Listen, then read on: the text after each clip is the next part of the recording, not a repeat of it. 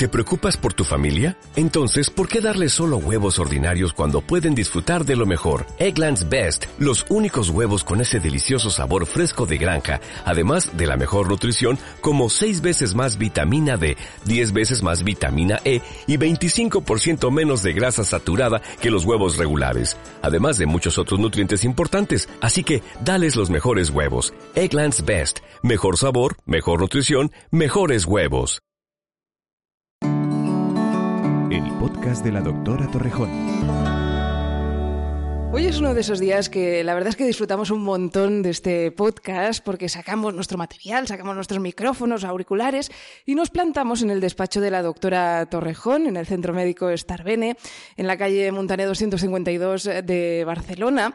Y bueno, aparte de ver las novedades del centro, porque he visto unos pijamas estupendos, preciosos, eh, eh, es el día en el que nos encontramos cara a cara con los pacientes de la doctora y donde pues ponemos a prueba un poco la teoría que vamos contando aquí semana tras semana, ¿no? Doctora, ¿qué tal? Muy bien, muchísimas gracias. Otra semana aquí y perfecto. Y además muy contenta por eso que tú acabas de decir, ¿no? Porque hoy tenemos, digamos, la parte práctica. Normalmente hablamos de la teoría y hoy hablamos de la práctica, ¿no? Y una práctica que yo sé que a ti te gusta mucho y a mí también, porque cuando yo cuento las cosas, a mí me consta, ¿eh? Porque me lo dicen los pacientes, que dicen, claro, yo la escuchaba y pensaba, claro, ella lo dice, pero te queda la duda.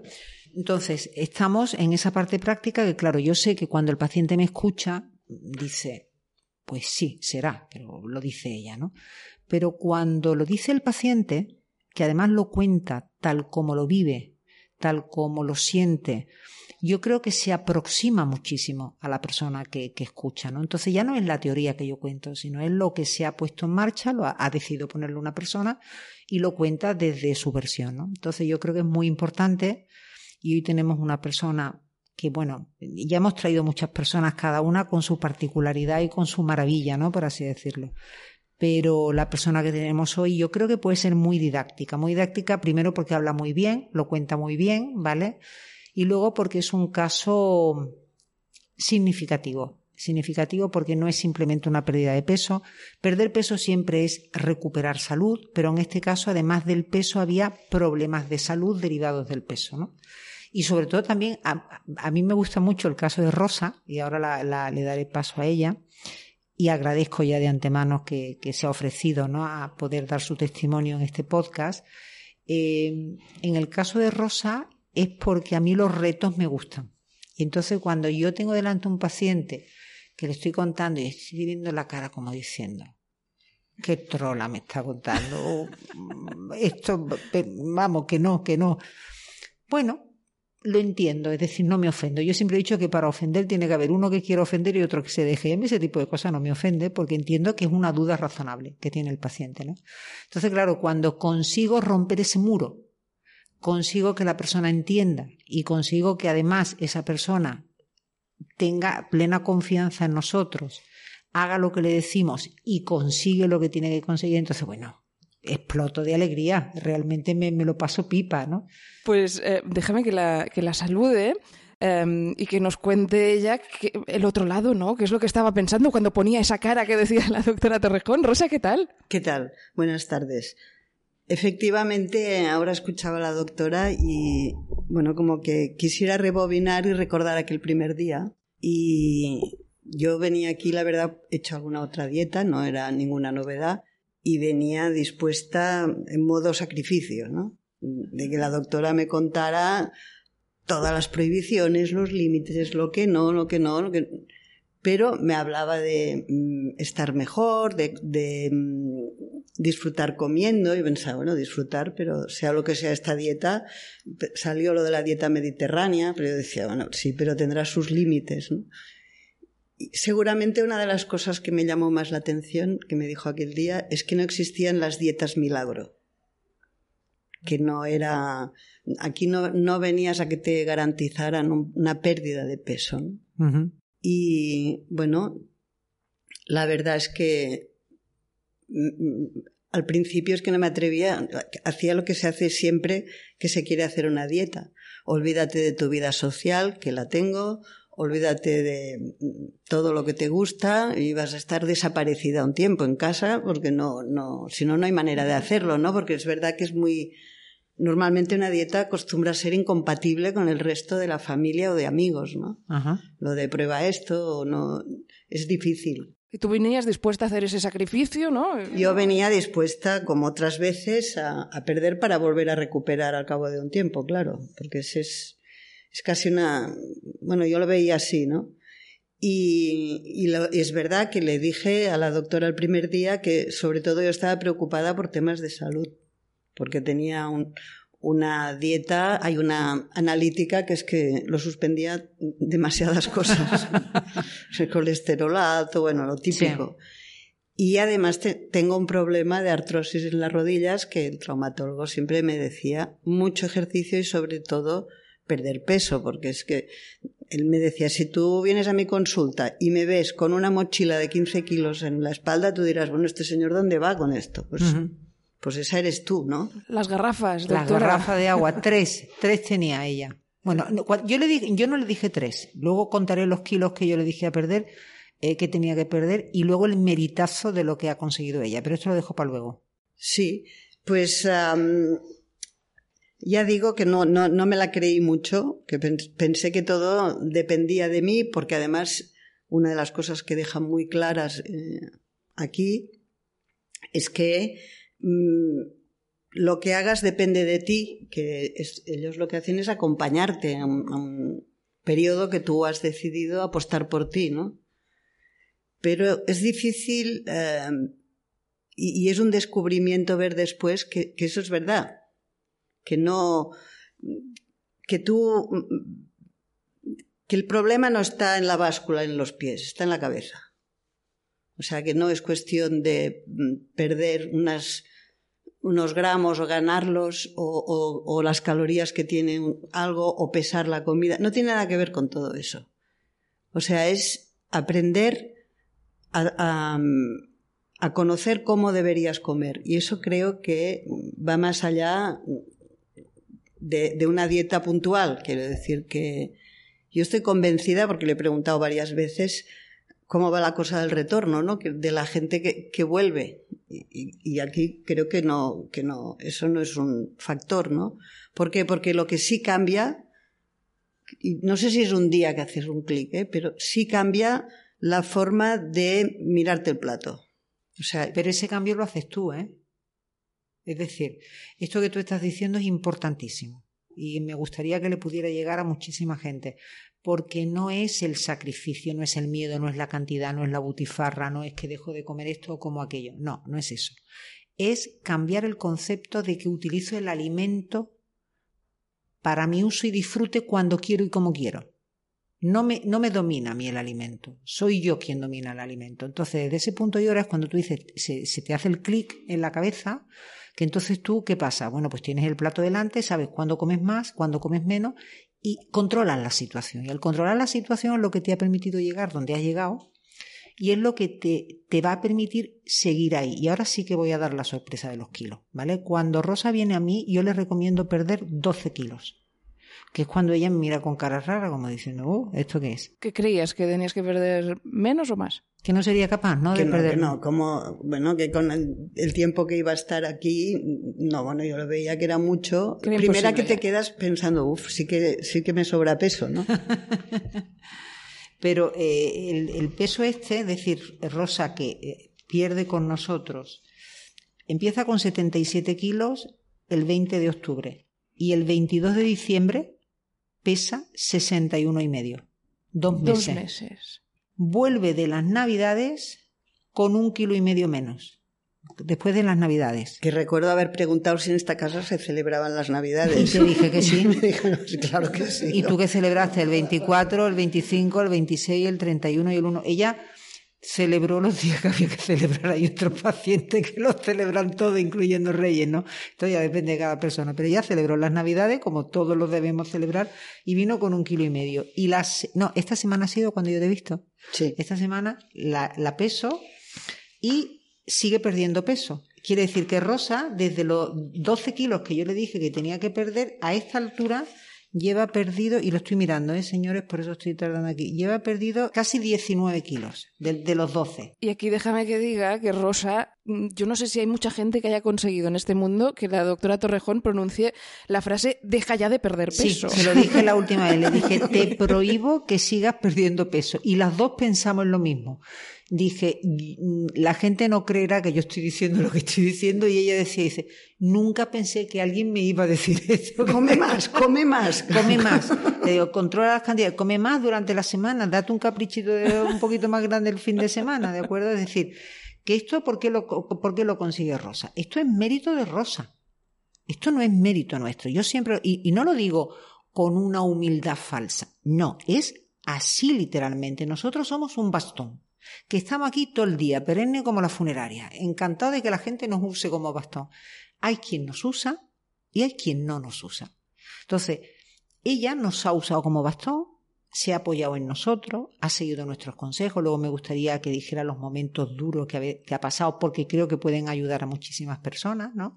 Y entonces, bueno, ella se ha dejado ayudar, ha hecho lo que, lo que le hemos dicho, pero el mérito de lo conseguido es suyo, no es nuestro es de ella, porque ella ha entendido, ha aceptado y ha hecho este clic que yo estoy convencidísima, si me equivoco lo reconoceré, que Rosa nunca más va a llegar a tener el peso de los 77 kilos. A lo mejor puede tener 2-3 kilos más, pero frenará y tirará, y tirará atrás, porque está en la vida cotidiana, es decir, 2 kilos arriba, 3 kilos abajo, ¿de acuerdo?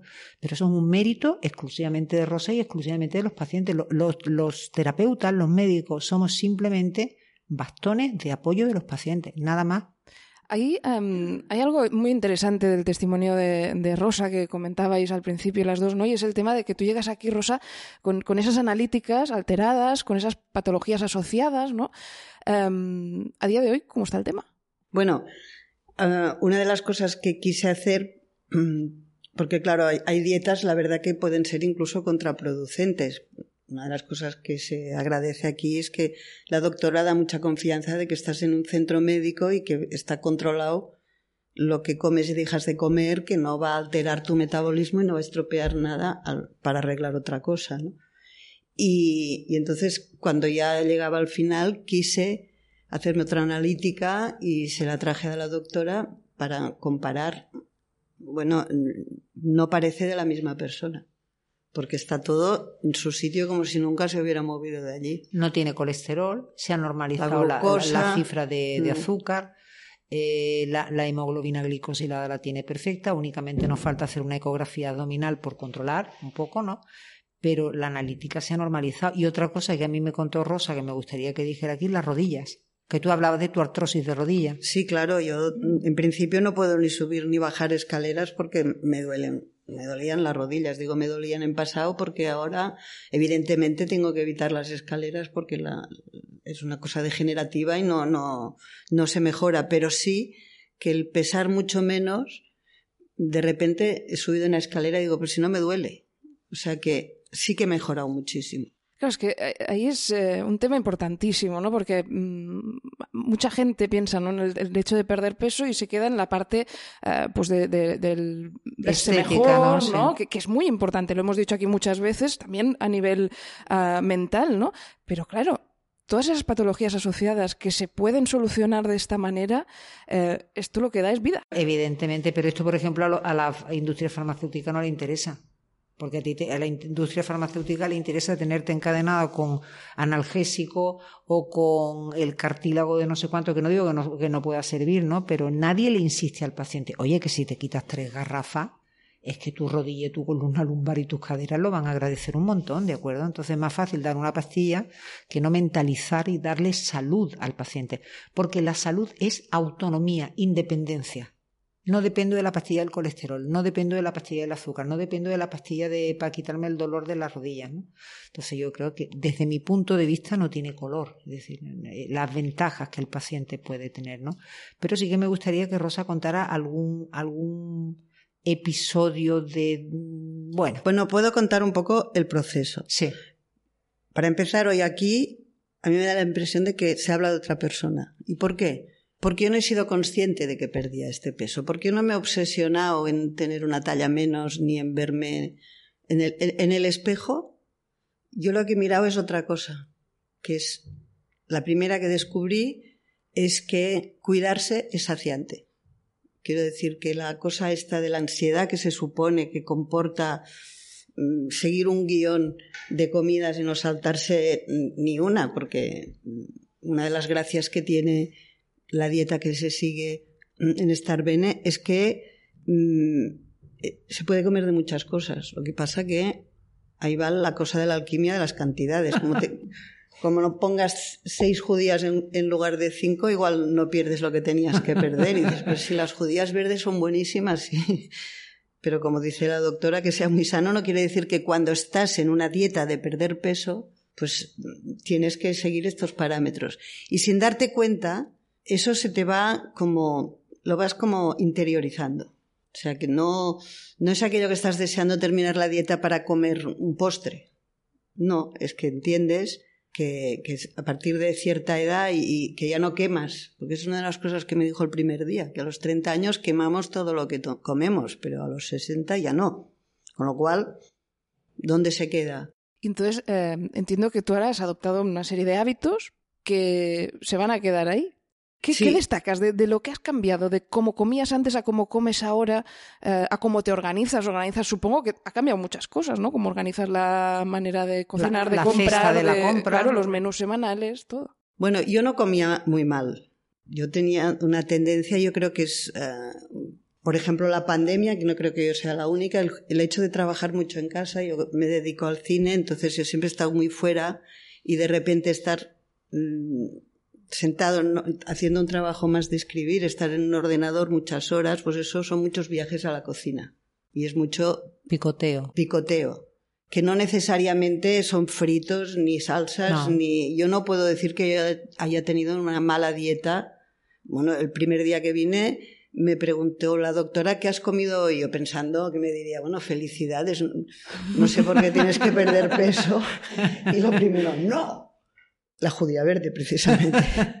He comido un plato de judías verdes y un poco de quinoa. No, no, ¿cómo que no?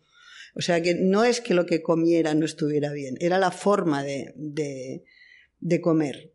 Bueno, una cosa que me gusta mucho, que eso es, es una cosa que se dice también en otras dietas, ¿no? Que cojas un plato y... El plato con color, ¿no? Plato único. Plato único, sí que no, no, primero, segundo y postre es una cosa que, que bueno, y, en las épocas de nuestros abuelos er, eran varios platos, ¿no? Porque se comía carne, pescado, y, como hacen todavía en las bodas o así, ¿no? Eh, imaginas qué disparate, ¿no? O sea, yo tampoco, no lo hacía, mm, no lo hacía especialmente mal porque ya mm, con mi marido ya cenamos muy poco, ya desde hace mucho tiempo. Pero la regularidad, por ejemplo, algo indispensable que costaba más hacer y que la pandemia también se cargó bastante, que es el ejercicio físico. O sea, yo los días que venía aquí, la semana que venía de control y pumba, no está, no, no, no, no, no has logrado el objetivo, pues a lo mejor había estado lloviendo toda la semana y no había ido a caminar. Y decía, pero ¿cómo puede ser que eso se note tanto? Y era solo caminar, porque tú no tenías que ir al gimnasio ni tenías que porque en esa época, claro, tampoco vas al gimnasio y entonces lo de caminar ahora ya es una cosa que no, no, no me salto de ninguna manera. Claro, una hora al día, ¿no? Sí. Y, y, y eso, teóricamente, o sea, hay, hay, muchas cosas que se me han dicho aquí que las había oído, no, no puedo decir que no conociera algunas de las cosas que decían. Lo que pasa que cuando me lo contó la doctora el primer día, pensé, bueno, esto, esto. Mm, ya lo sé yo, ¿no? Sí, no, sí, esto ya me lo han dicho otras veces, pero es, es un conjunto, esto de darte la pasarte la pelota a ti, de verdad, es muy curioso. Preguntaba antes la doctora por algún momento de crisis que hayas tenido durante el proceso. que yo sé que alguno ha habido, ¿eh? porque lo ha comentado antes. Con lágrimas, con lágrimas. Con lágrimas y todo. Bueno, cuéntanos. No, porque, eh, o sea, dándote la impresión de que has hecho las cosas bien, pues hay muchos factores. Yo no sé cuál es el misterio, pero que mm, están las cantidades, porque claro, dieta mediterránea, muy bien. Eh, miércoles pasta, qué bien, ¿no? Pasta con tomate, con mm, parmesano, con albahaca, aceite. Y dices, bueno, esto que es una fiesta, ¿no? A lo mejor si te pasas, ¿no? Porque ya, ya ponen... Eh, poco, de, cuidado, alerta. Ya, ya, pero bueno, a veces Sin darte cuenta. Sin darte cuenta, el plato es un poco más hondo, has pesado la pasta para que no, no sea más de 100 gramos, pero eh, claro, hay, hay, una cosa que es, es así, eh, para mí ha sido complicada de entender o de, o de asumir, es una educación de no dejar nada en el plato. Y que si queda un poquito de pasta en un bote, decir, hombre, esto no se lo comerá nadie. O sea, a mí me cuesta mucho tirar comida. Y, y, si hay un poco más, pues bueno, pues me lo como, ¿no? Y no dejar nada ni en el restaurante. Y esa es una cosa que, que, va a la contra. Claro. O acabarse el plato de los hijos, eso también nos pasa a muchos. Ese es otro de los Bueno, ese la, problema la lo he mamá tenido. Escoba, la mamá escoba, Exacto. ¿no? Que te vas comiendo la Ese sobra. problema lo he tenido ahora, ahora ya no porque mi hijo ya es independiente, pero, pero son factores de tu vida que los tienes que ir ajustando, ¿no? Que dices, bueno, a ver, o, o, o si, si no, no aprendo a cocinar exactamente lo que voy a comer, pues siempre sobrará comida y tendré que comérmela para no tirarla, ¿no? Yo me voy a permitir explicarle a la gente que escuche este podcast una cosa que a ti te genera curiosidad. Yo pensaba que igual te la había explicado una vez, no lo he hecho y lo voy a hacer ahora. Dice, yo no he entendido esto de, de, de, de la dieta sana, ¿no? De que yo me estoy comiendo mm. un plato de judía verde y, y cómo la cantidad me puede influir. Un gramo de azúcares y la gente piensa que los azúcares solamente son las galletas. No, azúcares son todos. Lo que pasa es que están los buenos y están los malos, pero son azúcares. Un gramo de azúcares aporta cuatro calorías. Un gramo de proteínas aporta cuatro calorías. Y entonces uno dice, pues ya está, esta mujer se ha puesto loca cuando me dice que no coma la ensalada, la verdura, como lo que me da la gana de verdura y como menos proteína. Las calorías que me aportan los azúcares necesitan de la chispa de la vida, de la actividad física para quemarlo porque los azúcares cumplen una función energética. Es decir, tengo actividad, los quemo. No tengo actividad, no los quemo. Y si no los quemo, ¿qué hacen? O me bloquean la pérdida de peso o se me van a la hucha, porque la hucha es la grasa donde se acumula todo. Las proteínas son albañiles que trabajan y como nuestro cuerpo está en continuo proceso de destrucción y de reestructuración, los albañiles tienen trabajo siempre, es decir, que las calorías que me vienen de las proteínas siempre las voy a quemar, comiendo en cantidades normales, ¿no? A, a partes iguales. Entonces, ¿qué deduzco de aquí? Que los albañiles siempre van a trabajar, pero yo no siempre tengo el culo levantado de la silla. Entonces, eso es lo que tú veías, que llovía una semana, comía lo mismo que había comido la semana anterior, pero sin embargo esa semana no había bajada de peso, habiendo comido sano, habiendo hecho lo que tenías que hacer, pero estaban los albañiles que, que habían trabajado, pero los otros no, las calorías de los azúcares no. Y entonces esto es lo que hay que explicarle a la gente. Este. Y cuando la gente lo entiende, dice, ahora, cuando compara y dice, pues sí, lo único que ha variado es que he caminado, ¿no? No que me he tenido que ir al gimnasio, que me he tenido que jugar un partido de pádel, no, no, no, caminar, que además es sanísimo porque me ayuda a despejar la mente, porque me ayuda a activar el cardiocirculatorio, porque tampoco es que tengo que correr, caminar a un buen ritmo al que mi cuerpo tiene, ¿no? Entonces, son todas estas pequeñitas cosas que son las que despiertan el clic del paciente, cuando las comprueba, se da cuenta. No es un dogma de fe que tiene que creer, sino que lo vive en primera persona y entonces entiende la importancia de hacer estas cosas. Oye, a mí me ha gustado un montón conocer el testimonio de, de Rosa, eh, el camino que has hecho, el proceso que has hecho de la mano de la doctora Torrejón. Un camino cortito, ¿eh? Porque sí, dos meses es un sí, poquito. sí. Yo no lo entiendo tampoco. Creo que no lo sabía. Quiero decir que sí que sabía cada semana lo que perdía, pero no había hecho cuentas. Creo que también es muy importante esto porque mmm, con, es una dieta que no, no, no te obsesionas con el peso, porque eso también es un peligro. Sí. ¿eh? Porque sí, sí uno tiene el cuerpo que tiene, la talla que tiene, el físico que tiene y eso tampoco tiene que cambiar tanto. Es, uh -huh. es, yo lo veo como más una cuestión de salud que una cuestión de decir, ay, ¿cuánto peso he perdido? O sea, para mí no era este el objetivo. Uh -huh. Y de paso, pues agradezco que... Todo te sienta mejor. Ya sé qué voy a hacer, ahora estaba pensando, porque yo me decidí a venir aquí porque te vas dejando, te vas soltando y ves que no, que da igual, que y un día fui al corte inglés, me fui a comprar unas braguitas. Y entonces la dependiente me dice, ¿qué talla tiene? Y yo dije, la 42. Y muy seria me dijo, señora, y mi obligación es venderle la 46. ¿Cómo? Me fui indignada. ¿Cómo que la 46? ¿Pero qué dices? Y se me quedó, dicen, y entonces cuando Dice, no, yo una quiero la amiga mía 42. me dijo, Vas a ir a buscar a la vendedora. vas a ir, vas a ir a ver a la doctora Torrejón.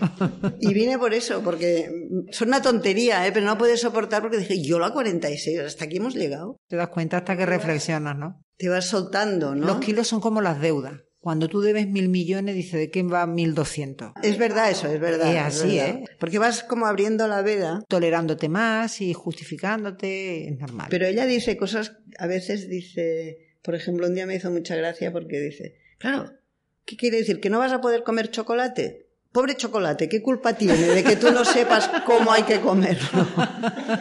Claro, si tú te comes una tableta de chocolate cada Claro. día, pues, pues, pues es Ahora que estamos dando chocolate, que por cierto te vamos a dar. Estamos haciendo ya. Esto te lo has perdido tú en tu época. Estamos dando un trozo de chocolate. Y además se lo toma el paciente mientras se hace el tratamiento, haciendo mindfulness. Cierra los ojos, se deleita y lo disuelve en la boca. Y entonces disfruta el chocolate, que es lo que hay que hacer con el chocolate, disfrutarlo. No devorarlo, sino disfrutarlo. Porque esta es otra cosa que no hemos comentado y que a mí me ha sentado muy bien, es estas, mm, diríamos, esta mm, apoyo, este otro bastón, que es el tratamiento de homeopatía, que es verdad que garantiza que la ansiedad Se va. desaparece y mm, relaja. O sea, que, que te entregas al, al tema como muy, muy tranquila, ¿no? Ujú. La- adelgazarse con homeopatía es otro mundo, ¿eh? Ah, Es otro mundo. Yo tengo la suerte de acercar a muchas personas a la homeopatía a través de la pérdida de peso y pues desde la ansiedad a veces me llegan personas que han tenido pues la muerte de un ser querido ahora con este tema de la pandemia muchísimo no ayudarle a que el duelo lo pasen de otra manera a que asuman la dieta con tranquilidad como tú dices no sin estrés eh, a dormir mejor a que sus digestiones y entonces dice el paciente jolín pues si me está costando menos trabajo, digo, para eso estamos, para eso nos paga. Si no, imagínate, te iba a salir perder un kilo con nosotros más que un kilo de ternera gallega. Oye, ¿y ahora, ¿y ahora qué pasa? ¿Ahora qué? Ahora pasa que de aquí a poco ya ella finalizará, me parece que te quedan una o dos sesiones, ¿no? Termino el día de mi cumpleaños. Ah, mira, pues te vas a dar un festín. Fecha te vas a dar un ¿eh? festín Lo has impresionante. hecho muy bien esto, Rosa. El día de tu cumpleaños. Y ella ahora se mantendrá. Como yo sé que ella tiene miedo, la vamos a tener en tutela unos meses pesándolo una vez al mes para que se dé cuenta que se le vaya el miedo, de que no va, no va a subir de peso, se va a mantener sin ningún tipo de problema y ella va a encontrar su punto, porque además no es un punto que le tengo que decir yo, ni le puedo decir yo, porque va a estar en función de cómo se mueva, de la actividad que haga. Pues imagínate que se va a 15 días a hacer un viaje y se está recorriendo un país pues podrá comer un montón porque lo va a quemar. Entonces ella va a encontrar su punto. Y cuando ella encuentre su punto y vea que hace de más y de menos, de dónde pone y de dónde quita, entonces cuando se quedará tranquila. Bueno, eh, esta es otra, ¿eh? que dejar de venir también va a ser una cosa que te tienes que adaptar, porque yo me acuerdo las navidades precisamente, tres semanas sin venir. Yo de repente pensaba, Me faltaba algo. Me tienen, que dar, me tienen que dar un teléfono. ¿Qué hago si, si esta noche he comido no sé qué? Escuchar el podcast, ¿no? Mira, una dosis cada semana y así para quitar el mono de la doctora Torrejón.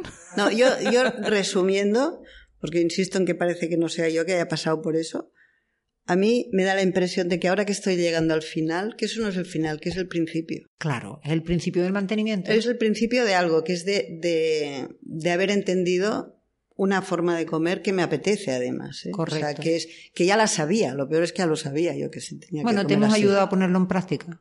Porque además aquí también es verdad que al principio es como cuando en la universidad te venía un alumno y te decía, no, es que no me funciona la impresora. Y dices, bueno, ¿a quién mientes? ¿No? Y le vas, no, es que... No, no, no, no, no, he comido, te has comido un croissant a lo mejor, ¿no? Porque Supongo que hay gente que lo hace, ¿no? Sí, sí. Que le ponen los cuernos, ¿eh? Y yo le digo, pero te lo has pasado bien. Dice, sí, digo, pues No, entonces... pero entonces no lo dices y no, pues no sé, no lo entiendo, ¿qué ha pasado? Bueno, pero esto es normal que el paciente lo intente. Otra cosa es cuando tiene delante un profesional que no sabe lo que está haciendo y entonces se la cuela. Entonces, a, mí no me la cuela, pero no porque yo sea más lista que nadie, ¿eh? que no soy más lista que nadie. A lo mejor est- estoy entre los cinco un poquillo que saben más, ¿no? Pero el tema es hacerle entender que no pasa nada por saltárselo, que somos seres humanos. Lo que tienes que hacer es reconocerlo y decir, me lo he pasado, teta. Pues ya está. ¿Ahora qué hago? ¿Me pongo a llorar? ¿Me estoy lamentando? ¿Me estoy justificando o me levanto y tiro millas? Pues vamos a levantarnos y tiramos Y esto, este es el planteamiento que nosotros hacemos con el paciente, ¿no? Que, que haya gente que no lo quiere reconocer, pues es normal porque nos justificamos, pero nosotros tenemos que ayudarle a que se ponga frente al espejo y se dé cuenta que no, que no lo ha hecho, pero que no pasa nada por no hacerlo. Hay una de las cosas que, más me gusta de venir aquí y de, y de sentarme en esta mesa a charlar, eh, pues eh, con un lado a, la doctora Torrejón y con otro lado, eh, por el otro lado a uno de, los pacientes o de las pacientes de, este centro. Y es que siempre me da la sensación de estar em, presenciando una conversación entre dos amigas, en este caso, de verdad. O sea, la relación que se crea y el vínculo que se crea en este centro entre paciente y profesional a mi juicio y a mi parecer, viéndolo desde fuera, es de amistad. Yo lo intento, ¿eh? Hay algunos pacientes que no me ven así. Preguntan, ¿está la rubia peligrosa? Le preguntan al doctor, al doctor Guialta. Sí, pero también hay una cosa que creo que se hace muy bien en este centro, que es mantener distancias mientras dura el proceso. Porque no, distancias quiero decir que si coges demasiada confianza, por ejemplo, mi hermana, que viene aquí ahora, ella cuando quiso venir estaba siguiendo otra dieta. Sí y me dice, digo, ¿y que no te iba bien aquella dieta? No, es que la dietista es demasiado simpática y no le hago caso. Quiero decir que... Mm, tienes que empatizar, pero tienes que poner un límite. Sí, que hay como una... Se va marcando una cosa que mientras tanto se va construyendo una complicidad, pero es como si fuera por debajo. No, es, no, no vienen aquí, hola María, ¿cómo estás? ¿Cómo te ha ido el día? ¿Qué tal esta semana? Ay, pues está como los niños. No, no, no. Nosotros vamos, yo hay dos frases catalanas que me encantan. Anem perfeina y la pela es la pela. Esas dos me encantan. Pues yo con la de Anem perfeina, esta también. Entro y mi objetivo cuál es pérdida de peso. Mamá, y luego te pregunto por el cine. Pero primero vamos a la pérdida de peso. Exacto, exacto. Hay un paciente ahora graciosísimo que dice, está la jefa. Le pregunto, está la jefa. no, no, no está. Ah, vale, vale, perfecto. Y entonces aparezco yo, pues, me había dicho que la jefa que no, que no estaba. Nos lo pasamos bien, nos lo pasamos bien. Yo me acuerdo el primer día que me, eh, las fotos, porque eso es súper interesante lo de las fotos. He pensado, pero bueno. ¿Qué es lo de las fotos? Es súper interesante, que es que los, sobre todo las primeras semanas, te piden que vayas fotografiando antes de comer lo que comes porque no se pesa, con nuestra dieta no se pesa. Entonces el paciente antes de comer fotografía. Y esto es mindfulness. Se concentra. Simplemente el hecho de poner el foco de la fotografía para fotografía ya se da cuenta de la cantidad. Ya miras el plato y dices, bueno, quito de aquí. Hay, quien lo, hay quien lo quita para fotografiar y luego se lo come. Yo lo hice, yo lo hice una vez y digo, pero ¿a quién estás? Y, después dije, ¿a quién estás engañando? Esta vez no, yo me pongo en la foto y digo, si usted comiera esto, estaba como el gallo de morón, sin pluma y cacareando. Digo, pero me parece a mí que cae un poquito más, se cae del plato y luego vuelve al plato. Me acuerdo la primera foto que hice, el primer día, era un zumo de naranja. Fantástico. Y el doctor lo mira y me dice, ¿qué es esto? Digo, ¿cómo que qué es esto? un zumo de naranja, ¿qué va a ser? Entonces, eh, eh, entiendes que no es lo mismo una naranja comida con, con la fibra con la fibra que un zumo claro no el efecto no es el mismo ¿no? y entonces vas descubriendo foto a foto día a día y siguiendo el mapa este que no, no te puedes saltar y, y, al final no quieres no vas vas llegando a ese a ese principio. Eso es importante, el no quieres, ¿no? Porque yo supongo que conforme ya vas, vas viendo avances, eso te, mm, te motiva más, ¿no? Para seguir y, y, y dices, ostras, ahora si la engaño, si vuelvo a poner em, esa patata que he quitado del plato y tal, en realidad voy a echar por tierra lo que he hecho hasta ahora, ¿no? Lo que he conseguido. Pero se hace, ¿eh? quiero decir que ella dice varias veces el concepto de somos humanos, ¿no? Se sabe que la gente con la que tratas o está estresada o tiene problemas en el trabajo, en la pareja o en donde sea y em, se las carga la comida, ¿no? Y, y entonces mm, esta disposición a no mentirte a ti, a saber mirarte al espejo, pero no para verte más guapa y preguntarle quién es la más guapa, sino para sentirte bien. Y orgullosa, ¿no? De lo que has hecho, de lo que estás haciendo. Y decías, eh, una frase que me ha gustado, ¿no? Que, que ha dicho Rosa, decía, el problema no está en la báscula, está en la cabeza. Y cuando eso em, se entiende, supongo que es ese clic del que habla la doctora. El otro día me contaba una señora que venía a una visita informativa, una cosa graciosísima, estaba en programa para hacerse una reducción gastrointestinal en seguridad social. entonces, afortunadamente, hacen como unas charlas antes para explicarle al paciente las consecuencias de la cirugía, etcétera. Y la persona que preparaba dice, me dijo, nos dijo muy contundente, nosotros operamos el estómago, pero no operamos la cabeza, ¿eh? La cabeza se la tienen que operar ustedes solos. Digo, es verdad lo que dijo este hombre. Es decir, allí estaban, ellos daban la ayuda de una manera, nosotros la damos de otra, pero él, la cabeza del paciente es la que tiene que estar dispuesta a hacer ese, ese cambiar ese clic, ¿no? Es así. Pues yo creo que testimonios como el de Rosa, de verdad, como decíamos al principio, ayudan muchísimo a nuestra audiencia de este podcast también a hacerse la idea, ¿no? De cómo es, eh, pues, un tratamiento de pérdida de peso en el Centro Médico Bene y con la doctora Torrejón a la cabeza. Rosa, ha sido un auténtico placer, de verdad. Enhorabuena. Mil gracias, Rosa, por ser paciente y por compartir tu, lo que tú has aprendido y lo que tú has hecho con mucha gente. Sí, sí, estoy convencida de que ahora cuando veo el, cartelito estar bien, ¿eh? claro, estar bien quiere decir estar bien contigo, ¿no? Claro. Eso me gusta. Qué bonita frase, de verdad, para quedarnos con ella. Ya sabéis que cada martes tenéis un nuevo capítulo del podcast de la doctora Torrejón en las principales plataformas de podcasting. Así que, doctora, la semana que viene te espero. Aquí estamos. Descubre todo lo que la doctora Torrejón puede hacer por ti en starbene.es y en redes sociales Instagram, Twitter, Facebook y YouTube.